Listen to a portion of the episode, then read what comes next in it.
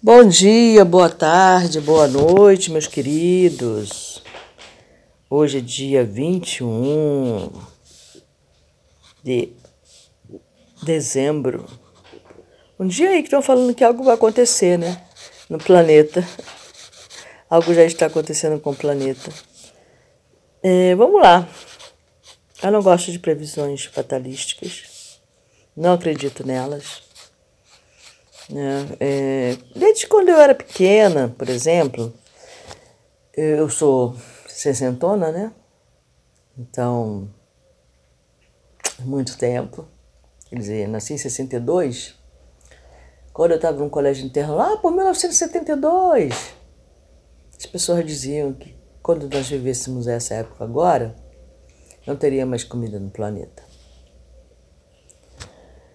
Ah, já falava sobre Terceira Guerra, sei lá, cara, assim, tudo muito fatal, sabe? A humanidade ela gosta muito do fatalismo, né? As previsões fatalistas. É... Eu não sou muito dada à previsão de futuro também. Eu acho que o futuro vai acontecer e pronto. Mas só que eles são possibilidades. Só que o futuro. Eles são, né? O futuro é uma possibilidade. Eu, eu escolho um caminho. Quando eu escolho um caminho, eu estou traçando um futuro. Quando eu escolho meu caminho hoje, eu também estou escolhendo o meu futuro. Bom? Só que eu fiz essa escolha. Aí, de repente, no meio desse caminho, eu percebi que essa escolha, putz, foi uma droga. Aí eu mudo a minha escolha. Eu tenho esse direito de mudar a minha escolha. Percebi que minha escolha não foi uma boa escolha. E aí o que, que vai acontecer? Eu vou traçar um novo futuro. Cada vez que eu for mudando essa escolha, novo futuro. Então, o futuro ele pode ser esse hoje, mas amanhã ele pode não ser mais o mesmo. Então eu não gosto de previsões. Apesar de que ter carta de tarô, né? É, mas ela vai o, o tarô vai falar sobre um futuro baseado em escolhas passadas. Mas vai te aconselhar também que você é, a fazer novas escolhas. Para que hajam novos futuros.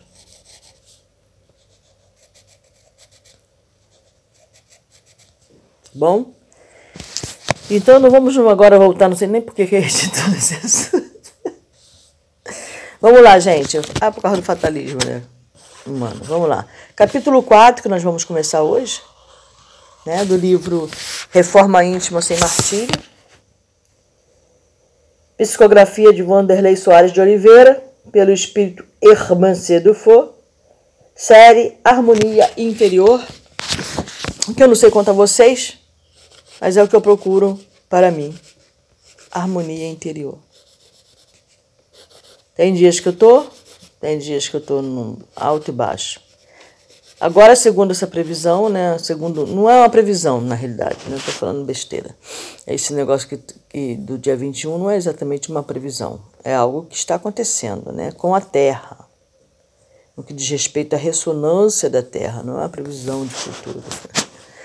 É, no que diz respeito a essa mudança é, essa transformação da Terra também, que desde de 1940, né, pelos livros que eu leio do André Luiz, já falava nessa reforma da Terra. E a reforma da Terra está acontecendo, né? Aí, independente da gente acreditar e de ser muito lento, etc. É, mas 60 anos não é muito lento, né? Para é, o todo, no geral, para o universo. Mas parece que hoje vai ter um pico nessa ressonância da Terra. E a ressonância da Terra ela está mudando, mudando, mudando, porque a Terra ela ressona em 7,8 Hz, hoje ela vai ter um pico, se eu não me engano, de 9 Hz. E como ela está mudando essa ressonância dela, né, pelo a previsão Schumann, né, é, nós, seres da Terra, sofremos a ressonância dessa mudança, dessa vibração. Como nós somos seres vibratórios também, nós vibramos né, sob a influência da vibração terrestre, essa vibração acompanha mais ou menos essa, essa vibração. Então, nós começamos a sentir ultimamente muitos, muita coisa, não sei quanto a você, sonolência, dor na cabeça, irritação, é, muita mudança de vibração também nos seres terrestres e de tudo que está vibrando na Terra, não só os seres terrestres, pedras, é, árvores, animais, tudo, né? Tá bom? Então vamos voltar ao nosso assunto. Estou fugindo um pouquinho. Muito bem. É, número 4, nós estamos na lição 4, em que fala assim: o que procede do coração? Ah, gostei do título. O que procede do coração? Ela começa sempre com. abre com uma citação geralmente do livro O Evangelho segundo o Espiritismo, então vamos lá. Escutai e compreendei bem isto. Não é o que entra na boca que machuca o homem. O que sai da boca do homem é que o macula. O que sai da boca procede do coração e é o que torna impuro o homem. Lembrei de uma música bem antiga, né? A vovozinha, eu. uma música bem antiga aqui do brasileiro, em que a, a, a música era assim: Porque o mal é o que sai da boca, porque o mal é o que sai da boca, porque o mal é o que sai da boca do homem. É um casal que cantava, né? A, a, o Pepeu tocava e a mulher dele cantava. Porque o mal é o que sai da boca. Muito bonitinho. Né? E te, lembrei agora. Então, isso aí está no capítulo 8, item 8. Olha, capítulo 4, capítulo 8 aqui do livro segundo Evangelho segundo o Espiritismo, item 8. Olha aí a repetição aí. Você vê que tem 4, 4, 4, 4, 1, 2, 3, 4, 5 4. Muito bem. Vamos à leitura em si, que hoje eu estou cheia de graça, né? Dentre os velhos inimigos, a burilar, né? a mexer, a cutucar na caminhada evolutiva. As tendências que assinalam nosso estágio de aprendizado espiritual constituem fortes impulsos da alma que desviam o ser de seu trajeto natural na aquisição das virtudes. Tendências são inclinações. Então, vamos lá. Dentre os velhos inimigos, a burilar na caminhada, as tendências. Então, ela coloquei aqui como velhos inimigos as tendências que nós temos que burilar, mexer, cutucar. Tendências são inclinações, né? Aí ela explicando o que, que são tendências, né? São inclinações. Pendores que determinam algumas características importantes da personalidade. Muitas delas foram adquiridas em várias etapas reencarna reencarnatórias. Então, não é uma a tendência, não é uma coisa desta única vida. Não foi adquirida porque conviveu com mamãe, com papai, tipo porque é, DNA. O que, que é? Já se, muitas delas foram adquiridas em várias etapas reencarnatórias. Então, não tem nada a ver com papai e mamãe, tá? Pode haver com papai e mamãe, mas não só com esses, porque como nós tivemos várias reencarnações, nós tivemos várias mães, vários pais. Vários seres que foram nossos pais nossas mães. É, já pensou nisso? Sedimento ou sistema de valores. Sedimentar. Sedimentar. Quando eu sedimento uma coisa, eu fixo. Com o qual a criatura faz suas escolhas na rotina da existência. É, eu comecei falando sobre escolhas, né? Entre essas inclinações, vamos encontrar a adoração exterior. entre estas inclinações ou tendências, né, que ela botou inclinações como tendências, vamos encontrar a adoração exterior como sendo hábito profundamente, profundamente arraigado na mente, determinando forte vocação para a ritualização. Bom, eu tenho essa. Eu não tinha, não, sabe? Essa forte vocação para a ritualização. Eu não tinha, não. Mas eu gostei, eu estou gostando de adquirir isso. Isso aqui é uma coisa que surgiu na minha vida do meio do ano para cá. Ritualizações. É... Vamos ver o que ela vai falar sobre a ritualização antes que eu abra minha boquinha. o místico e a valorização de tradições religiosas, através do qual o homem faz seu encontro com Deus. Muito bem. Muito natural que nos dias atuais as manifestações exteriores em relação à divindade prevaleçam na humanidade terrena, considerando que o seu trajeto espiritual se encontra mais, é, bem mais perto da animalidade que da angelitude. Hum, ela não gosta de ritualização, pelo jeito. Vamos continuar. Nesse sentido, é interessante analisar que, mesmo nas fileiras da doutrina da fé raciocinada, encontra-se a maioria de seus adeptos engalfinhados em vigorosas reminiscências que fizeram parte das manifestações, das, das movimentações da alma nas vivências das religiões tradicionais. Bom, aí pelo que eu vou continuar lendo, tá? Antes de eu falar alguma coisa. É, a atrofia desta tradicionais. Atrofiamento do raciocínio, supervalorização dos valores institucionais, engessamento de conceitos, sensação de missionarismo religioso. Sensação de missionarismo religioso. Atitude de supremacia da verdade. Idolatria a seres, entre aspas, superiores. Submissão de conveniência a líderes. Relação de absolvição ou penitência com práticas espíritas desvalorização de si mesmo em, em razão da condição de pecador, condutas puritanas perante a sociedade e seus costumes, cultivo de comportamento moralistas, confusão entre pureza exterior e renovação íntima. Essas são algumas tendências que se apresentam junto aos nossos celeiros espíritas, remanescentes de fortes condicionamentos psíquicos. Semelhantes caracteres imprimem um um padrão de práticas e conceitos no movimento espírita que, de alguma forma, estipulam referências a serem adotadas pelos seus seguidores. Muito bem, eh, eu vou falar aqui um pouquinho, abrir um adendo para ritualização. Eu eh, não tinha essa ritualização, tendência a essa ritualização, a não ser quando você faz uma prece todos os dias. O que é um ritual? É uma coisa que você faça todos os dias. Tá? Todos os dias, seis horas, eu vou rezar. Eu vou orar. Eu acender uma. Aí nisso eu posso. Ah, vou acender uma velhinha. Para a minha oração. Ah, vou botar um copinho d'água. O Espírito dá uma abençoadinha aqui para eu beber uma água purificada. Muito bem, isso já é um ritual.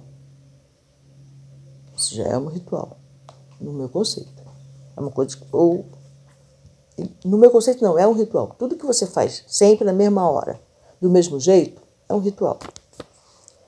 É, veja bem, é, ela falou aqui, é determinado, forte vocação para ritualização, para ritualização, o místico e a valorização de tradições através do homem que o homem faz. Essas inclinações vamos encontrar a adoração exterior. Ela colocou como uma adoração exterior. Isso. É exterior, por quê? Porque outras pessoas estarão vendo. Mas eu faço na intimidade da minha casa, do meu quarto, do meu cantinho, só diz respeito a mim. Eu não estou fazendo para que outras pessoas vejam. Eu estou falando que eu faço minha ritualização, por exemplo. Todo dia de manhã eu leio meu livro.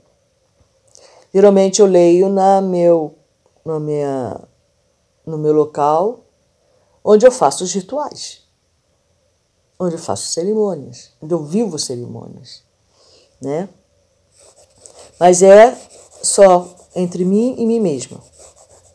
Às vezes, de vez em quando, algumas pessoas, o, o meu parceiro participa. Mas é um ritual que eu faço sempre. Mas não é exterior no meu sentido. E outra, é, eu gostei, eu passei a fazer. Por que, que eu passei a fazer rituais assim, mais profundos, mais, mais longos, com mais instrumentos no altar do que só água e vela? É, como forma de aprender a me disciplinar. Porque eu sempre fui muito disciplinada, apesar de ter sido criada no colégio interno. E eu acho que por eu ter sido criada no colégio interno e ter horário para tudo, a minha mente revoltosa, né? Eu sou, eu sou aquela pessoa que sem causa, né? Rebelde sem causa. então eu acho que a minha mente eh, se rebelou a tal ponto que eu passei a não gostar de ter disciplina de rotina, principalmente. De horário, sabe? É bom você ter uma certa, um certo horário para fazer as coisas, sabe? Eu acho importante, nem que seja uma vez por semana. Então eu vou, e aí eu aprendi a. Comecei a me dedicar à ritualização. Tudo para mim tem um ritualzinho. Eu acendo vela, eu boto flores, eu coloco água, eu coloco lá as conchas de manjar. Só que a minha relação com a minha espiritualidade não é de, entre aspas, superioridade. É, eu trato os orixás, eu gosto de orixás, né? mas como que eu vejo os orixás? Como desdobramentos de Deus, sabe? Cada um deles, aqui no Brasil, né, a gente tem a Umbanda, cada um deles tem uma cor, são sete cores. Um é azul, outro representa isso, outro representa aquilo, e as nuances dessas cores. Então, para mim, eles são é, a representação de Deus na Terra. Mas é, são a energia, não são seres. São vibrações, sabe? Assim que eu, que eu os vejo. É, eu não tenho geralmente santinho, né? Eu não, não vejo essa. Como é que se fala?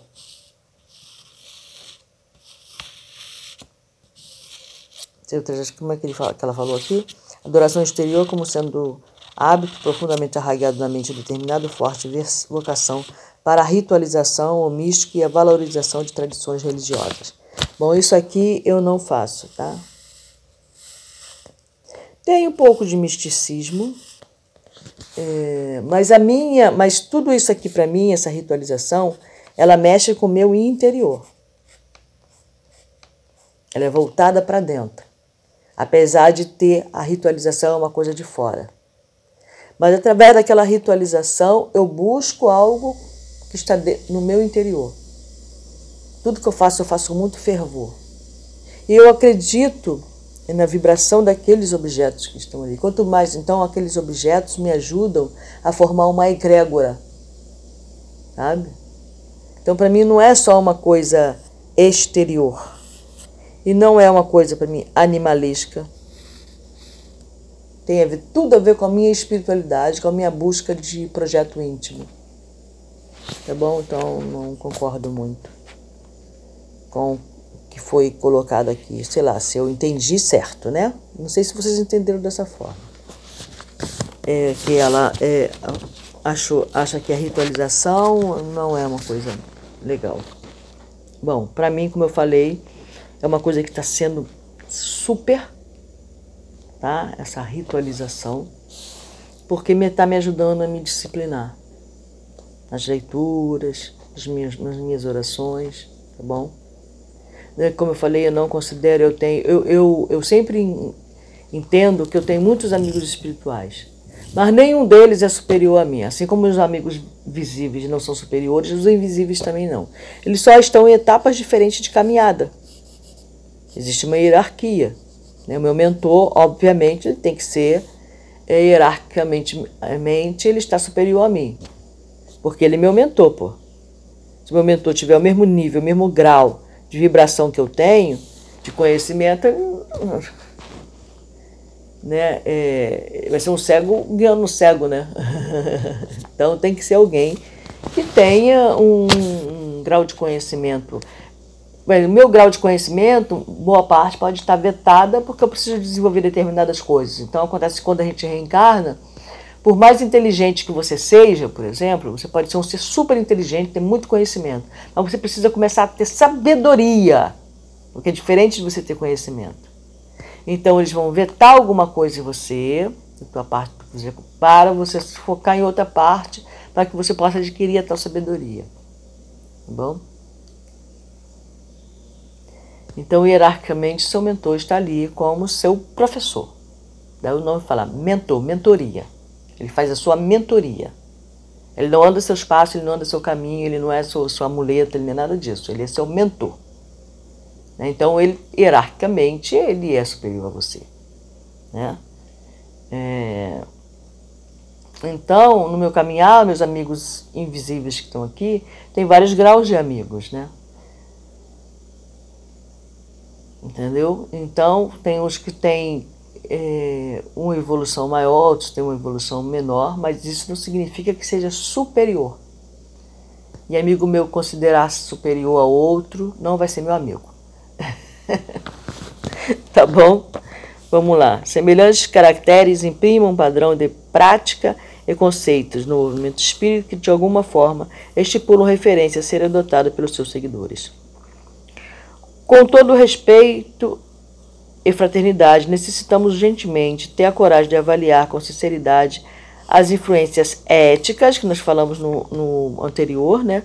perniciosa dessas tendências no quadro de nossas vivências espíritas. São reflexo inevitáveis do crescimento evolutivo que ninguém pode negar, mas daí a aceitá-las sem qualquer esforço de melhoria é conveniência, é, con, é conivência e pus, pusilanimidade. Pusilanimidade. Nossa, que nome é esse, gente? Pusilan... É assim, gente, desculpa, tá? É que a palavra, eu nunca tinha visto essa palavra, ela é meio é assim. Pusilanimidade. É esse o nome. É, pusilanimidade significa fraqueza de ânimo, tá? Desânimo, tá bom?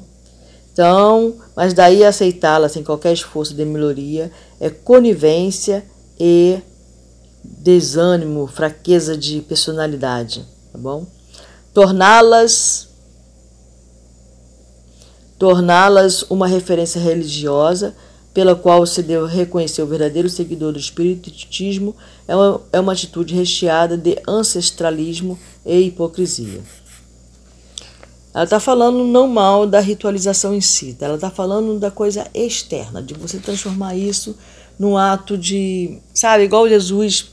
É, na época de Jesus, tinha um grupo, como é o nome dele mesmo, gente? Está dividido tudo por grupo, né? Então tinha fariseus.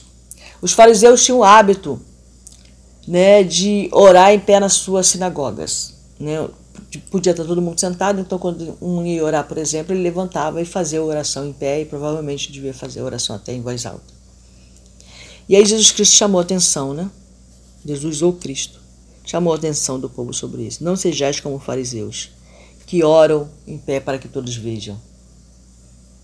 Ou seja, oram da boca para fora oram para chamar a atenção, para dizer: olha como eu sou santo, estou orando.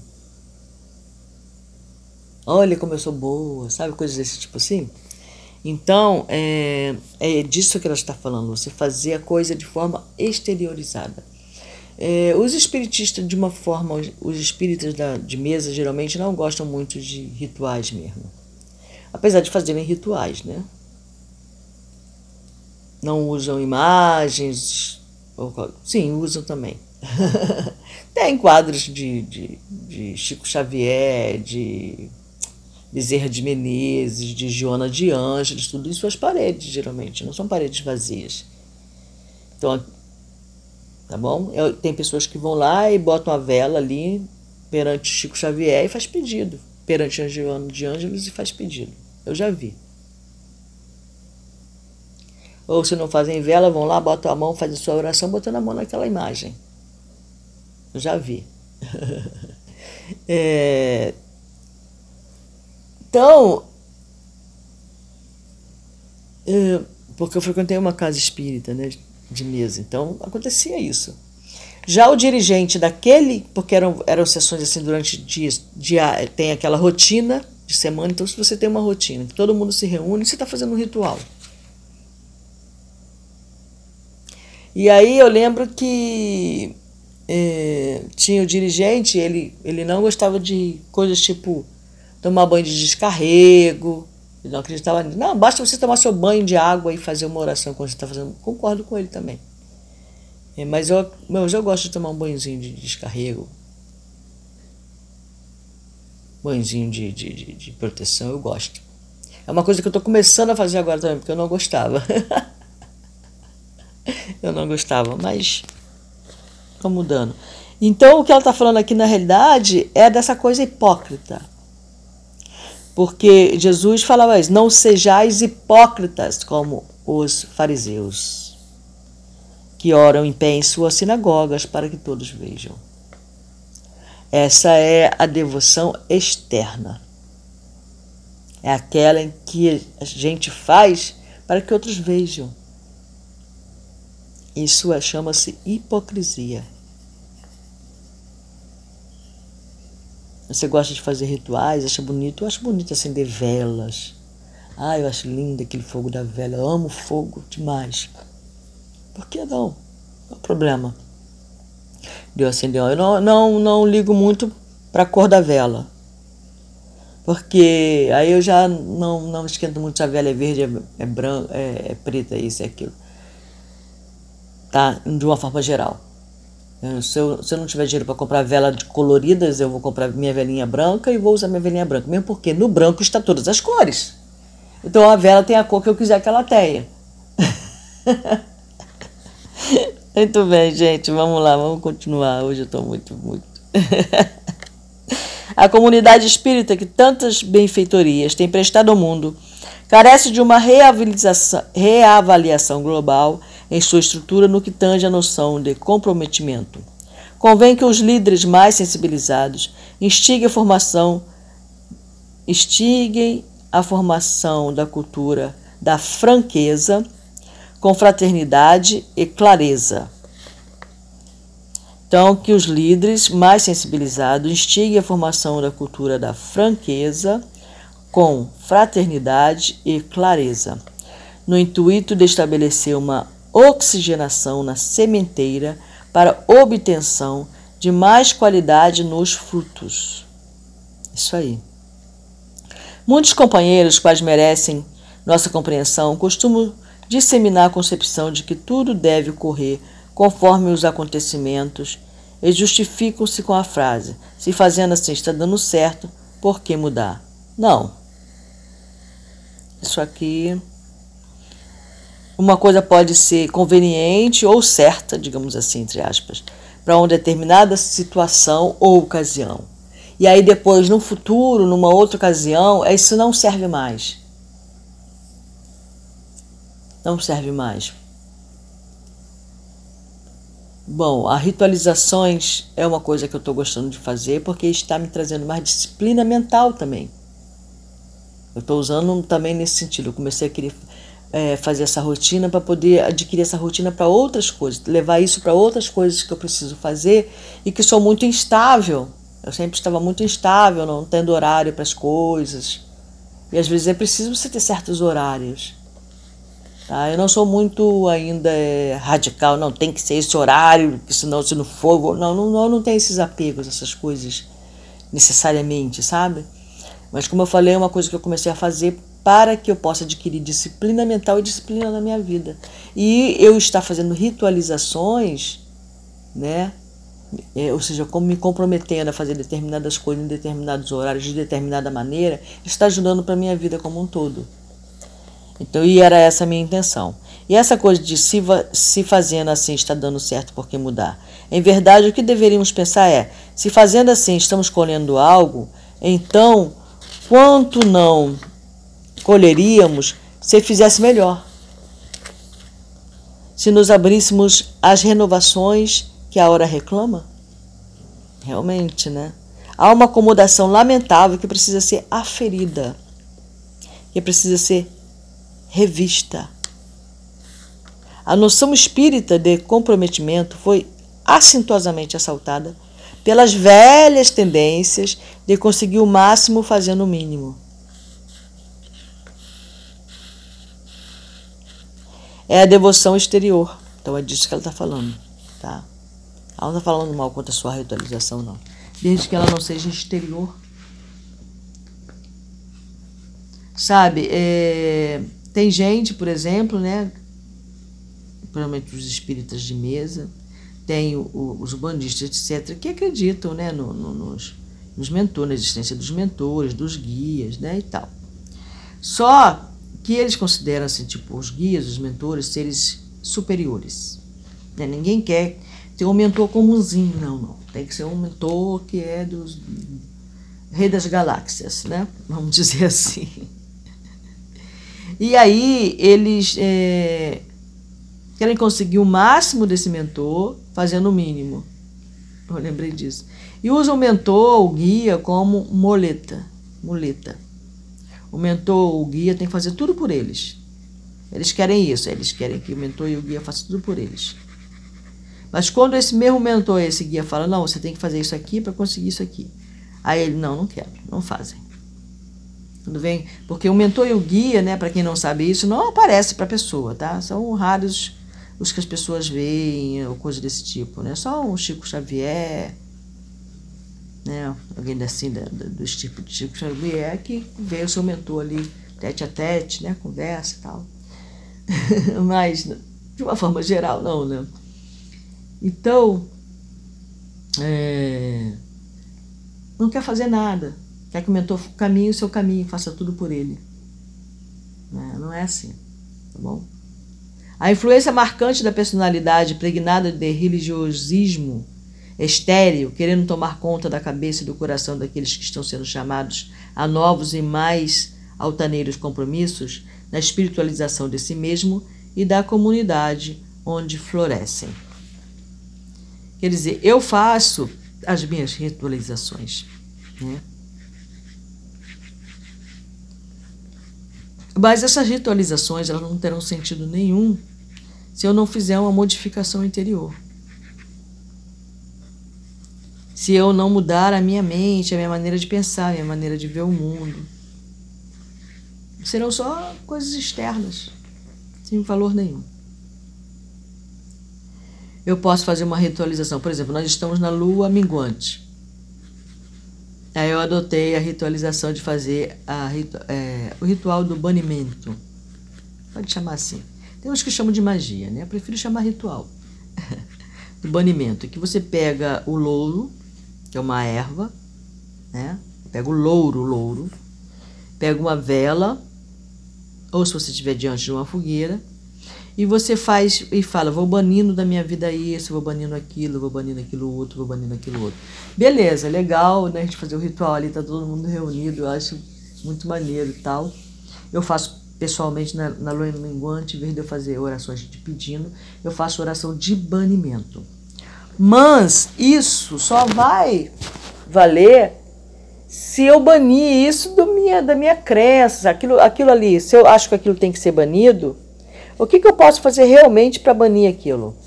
Não basta eu fazer uma, uma um ritual de, do louro, o ritual do banimento.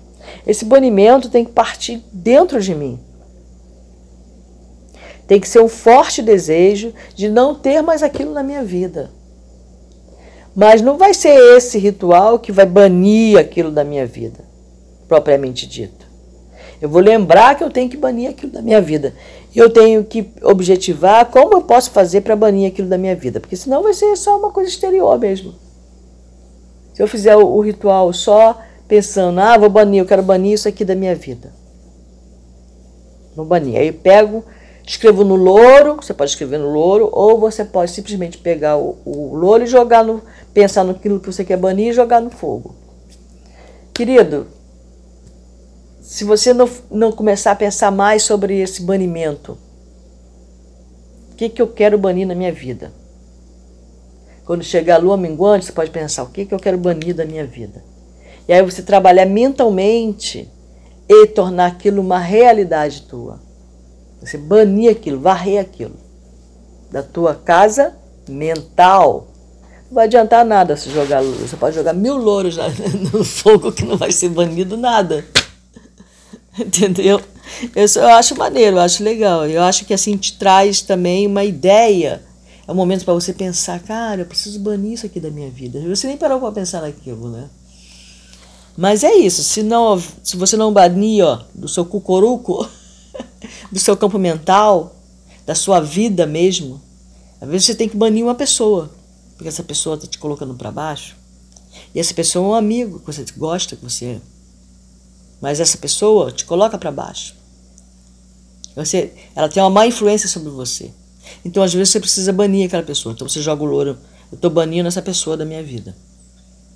Mas vai lá e bane, não bane aqui e, ah, tadinha, meu amigo, né? Ah, vou dar mais uma chance para ele ou para ela. Querida, você não precisa também expulsar a pessoa, simplesmente você vai se afastando da pessoa. Você vai se banindo da vida da pessoa. Entendeu? Então vamos lá. Frágil padrão de validação da conduta espírita tem tomado conta dos costumes entre os idealistas enraizou o seu axioma: espírita faz isso e não faz aquilo. Ou seja, dogmas. É, cartilha de como eu devo ou não me comportar. Pô, afinal eu sou adulta, cara. Eu tenho liberdade de ir e de vir. Eu me comporto da, da maneira que minha consciência me permite. Pode ser que a tua consciência não goste daquilo. Pode ser que a pessoa chegue assim, pô, mas tu faz esse ritual todo. Espírita não faz ritual. Mas eu tenho meus motivos. E não interessa a outra pessoa, só a mim. Né? Que tenta enquadrar o valor das ações em estereótipos de insustentável bom senso. Estereótipos, como seria óbvio, que sofre as fantasias do velho homem, tá entre aspas, habituado a sempre rechear com facilidade os seus caminhos em direção ao Pai, a fim de não ser, não ter que se enfrentar e assumir a árdua batalha contra suas ilusões enfermiças. Ilusões enfermiças. É assim que vamos notando uma supervalorização em coisas como a não adoção de alimentação carnívora. Espírita não come carne.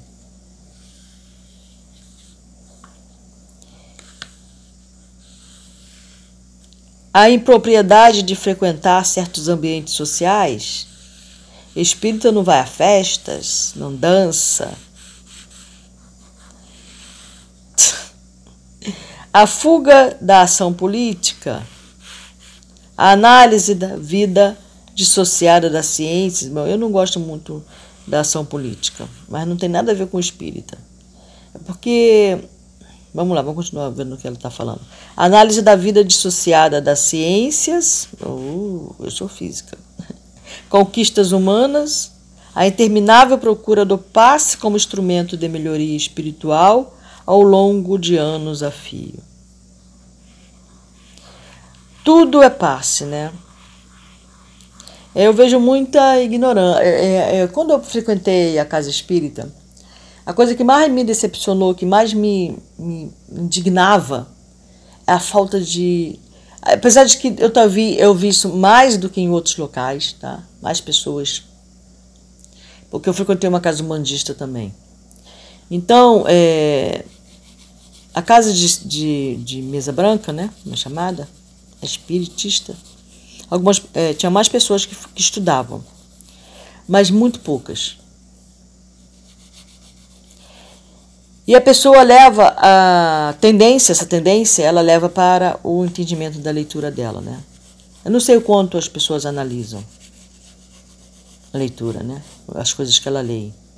Gente, meu, meu livro está todo dedicado, é de lápis, tá? é, então eram muito poucas pessoas que liam. Então, com quem debater o que você lê, né? Porque eu vou, eu vou, eu vou ler, eu vou ler aqui, eu vou ler, tô lendo aqui, é Irmã, se Reforma Íntima. Eu leio os livros de André Luiz que eu amo de paixão, né? Mas eu gostaria de ter um grupo com quem eu pudesse debater isso. pudesse conversar sobre o que eu estou lendo, sobre o que eu estou descobrindo. Estou entrando para a casa espírita agora. Só que tinha grupo de estudo. Só que os líderes desse grupo de estudo já tinham o resultado conduzido, digamos assim, não tinham que debater. Você não podia desaprovar. Por exemplo, aqui é, ela falou aqui sobre é, ritualização, e eu faço ritualização. Eu não concordei plenamente com o que ela falou, por exemplo. Não, não pode. No grupo de estudo, você não pode contrariar o espírito irmã Sedufo. Você não pode falar, não, não concordo com isso aqui. Eu posso não concordar por ainda não está no meu grau de, de entendimento.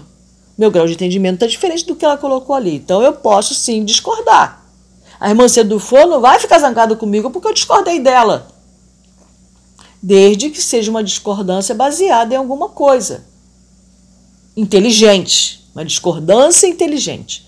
Não uma discordância baseada, não, não concordo porque eu sempre fiz assim e vai ser sempre assim. Né? Não, não tem como mudar, ou qualquer coisa do gênero, né? Mas não existia esse, essa abertura, sabe? Acho que sei lá, vai ver que é porque eles não sabem, não saberiam como, como levar essa conversa e ficaria tipo entre aspas na, na mente deles uma bagunça. Lógico que você pode arrumar a bagunça, mas é, não tem como você debater, como você chegar a uma conclusão. Pessoas adultas conversando, discordando, diferente, cada uma com um ponto de vista, e chegar a uma conclusão sobre aquele tema. Trazer um tema. Era uma leitura só que uma pessoa fazia e ponto, sabe? Esse é o grupo de estudos que eles chamam. Isso para mim não é estudo. Estudo é quando você vai esmiuçar o que você está lendo, você vai pensar, você vai ponderar, você vai ver se você concorda. Se você não concorda, por que, que você não concorda? Se concorda, beleza. Depois você ainda vai pensar sobre aquilo durante o dia. Por que, que eu não concordei com aquilo? Né? O que me levou a não concordar? Afinal de contas, irmã Sedufo, ela é irmã Sedufo. ela não vai falar, ficar falando besteira. Né? Então vamos continuar a leitura, tá bom? Hoje eu estou muito faladeira. Eu quero ler o livro, essa, esse capítulo todo. Ah, já está chegando ao fim. São pequenininhos. É, conquistas humanas, vamos lá, que eu estava aqui, né? É, é assim que vamos notando uma supervalorização em coisas, em coisas, como a não adoção de alimentação carnívora, a impropriedade de frequentar certos ambientes sociais, a fuga da ação política, a análise da vida dissociada das ciências e conquistas humanas, a interminável procura do passe como instrumento de melhoria espiritual ao longo de anos a fio, não chorar em velórios. É, eu não choro em velórios, mesmo. Eu sou muito discreta, eu choro em casa. eu choro em casa. É, desde pequena, isso não tem nada a ver com, com, com, com espiritismo, né? Assim, desde pequena eu não choro em velórios. E desde pequenininho, assim, eu nunca entendi o, o essa questão das pessoas é, não entenderem que as pessoas não morrem, por exemplo. Assim, né? Não vejo um morto ali, eu vejo uma massa, né? A pessoa em si já foi. É, quando minha mãe faleceu, por exemplo, eu chorei muito. Mas eu chorei ali no, sentada no lugarzinho onde eu costumava ficar sempre. Eu sentei ali e chorei, chorei, chorei, chorei, chorei, chorei tudo que tinha que chorar. Porque esse, esse não chorar em velório significa que você não aceita a passagem, né? Então você verter umas lágrimas sinceras de, da saudade que a pessoa vai ficar, pô, é super natural. O que você não pode, o que você não deve, que o André Luiz fala, né, nos livros mostra, é você fazer aquele escândalo porque você não quer deixar a pessoa ir. O apego à pessoa, o choro vindo do apego. Não é o choro vindo do amor. Não é o choro vindo da sincera saudade, do amor sincero, aquela lágrima que você verte. Fala, puxa vida, você se foi, né, cara? Agora a gente vai se encontrar, sei lá quando. Se a gente vai se encontrar, né? Sabe? Aí você verte aquela lágrima de que você nunca mais entre na tua cabeça, nunca mais você vai ver aquela pessoa. Aí você se liberta daquele, aquela lágrima de sentimentos. Não a lágrima escandalosa, por de apego, porque não quer que a pessoa vá, porque a pessoa não podia ter ido. Esse tipo de choro não é recomendável. Porque é exteriorizado, na maioria das vezes. E atrapalha a passagem assim, da pessoa. Tá bom? É, distanciamento da riqueza como se fosse um mal em si besteira, porque nós precisamos da, dos meios financeiros para conseguirmos realizar várias coisas na Terra, como se fosse uma si. Sem o carregado como sinônimo de responsabilidade. Ah, não, eu rio muito, gente. Vocês veem aí, né? Sem o carregado como sinônimo de responsabilidade. Porque a pessoa que ri, que saltitante não tem responsabilidade, é isso. Silêncio tumular nos ambientes espíritas. É, o silêncio no, no, no ambiente espírita é sim necessário, no meu entender. O que eu via muito no ambiente espírita era o contrário. Não via silêncio onde eu frequentava, não. Mas eu via muita conversa jogada fora no ambiente espírita. Eu não via conversa edificante via fofocas. Eu ouvia, né? Assim, porque eu estava perto, não participava. Fofocas, conversas sobre coisas lá fora. Eu acho que quando você entra numa casa, seja ela qual for, budista, espírito, quando eu entro ali no meu. para fazer os meus rituais, né? Eu deixo tudo aqui do lado de fora. Boto meu celular no silencioso, desligo o celular, outro é, eu faço geralmente o ritual no momento em que eu não preciso mais ficar com, com o celular ligado. Eu vou sentar, eu vou analisar, eu vou pensar, eu vou orar, até eu fazer o meu rapé, né? Mas tudo vai ficar do lado de fora. Eu não vou ficar batendo papo é, com coisas que não tem nada a ver. Então, quando eu estava na casa espírita, eu via muito, é, muita fofoca, conversas, muita conversa, nos corredores, né, fora até do salão, quando não dentro do próprio salão, sobre coisas que não tinham nada a ver. Sabe? Não precisa falar sobre espiritismo em geral, mas falar coisas boas, trazer informações, conhecimento. Sabe? Acho legal. Esse silêncio tumular que ela está falando é que ninguém pode falar nada, ninguém pode abrir a boca para nada, tá? Se fumar, não é espírita.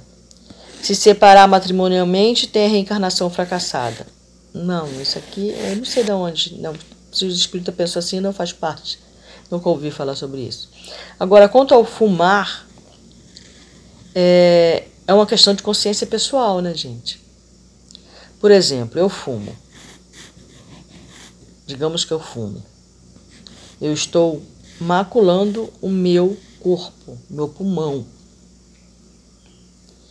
Eu estou sujando o meu ectoplasma com nicotina, não só meu pulmão.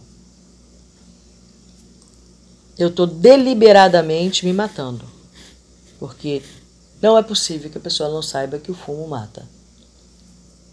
Eu estou deliberadamente me matando certo? E aí eu vou dar um passe. Como que você acha que vai ser esse passe? Passe é a irradiação da minha energia. Como que você acha que fica a minha energia como ser fumante? Como que fica a minha vibração? Por mais reforma íntima. Então, a reforma íntima automaticamente vai me levar a parar de fumar. Agora, eu posso ser espírita e fumante? Posso. Mas veja bem o que você vai fazer lá como espírita. Eu recomendaria que enquanto você fumar, não dê passe. Por exemplo, não dê reiki. Não seja um, fumante, um reikiano, um fumante eu acho que não existe, não sei. Porque você tem que tentar fazer com que a sua, a sua vibração, a sua irradiação energética se purifique o máximo que você puder. Mas o palavrão que você fala, né, Rose? o palavrão que você fala, a maneira que você fala, né, Rose?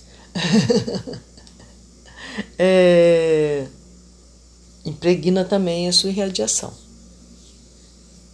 Então são coisas que você tem que ir buscando melhorar, não se santificar, porque você não vai se santificar, não vai virar beata. Não, beatitude para mim, nossa, eu tenho o maior medo de me tornar uma beata.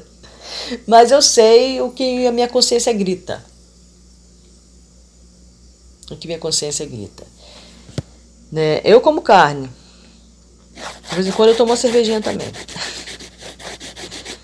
É, bem menos, né? De vez em quando eu tomo. Eu, tô, eu tenho vida social também.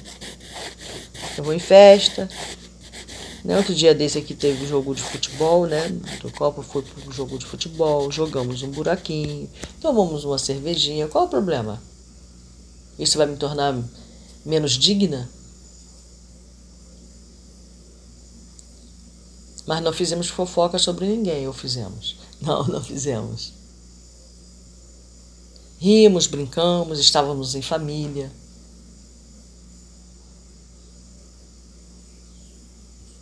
Entendeu? Então, ninguém chegou palavrão, ninguém brigou. Todo mundo se divertiu, ninguém ficou aborrecido com nada, ninguém xingou o juiz, sabe? Né? Enquanto uns estavam jogando um baralhinho, outro estava tocando um violão. Sabe? É isso. Então, você né, não implica em nada contra mim. Né? Vamos lá. Se ingerir alcoólicos, não pode ser considerado alguém em reforma. Se for homossexual, não pode entrar no centro. Ah, isso aqui eu nunca vi isso no espiritismo, não. Lá na casa onde eu frequento, não. Ah, e também se eu ver, desculpa, mas eu vou chamar a atenção. Nossa.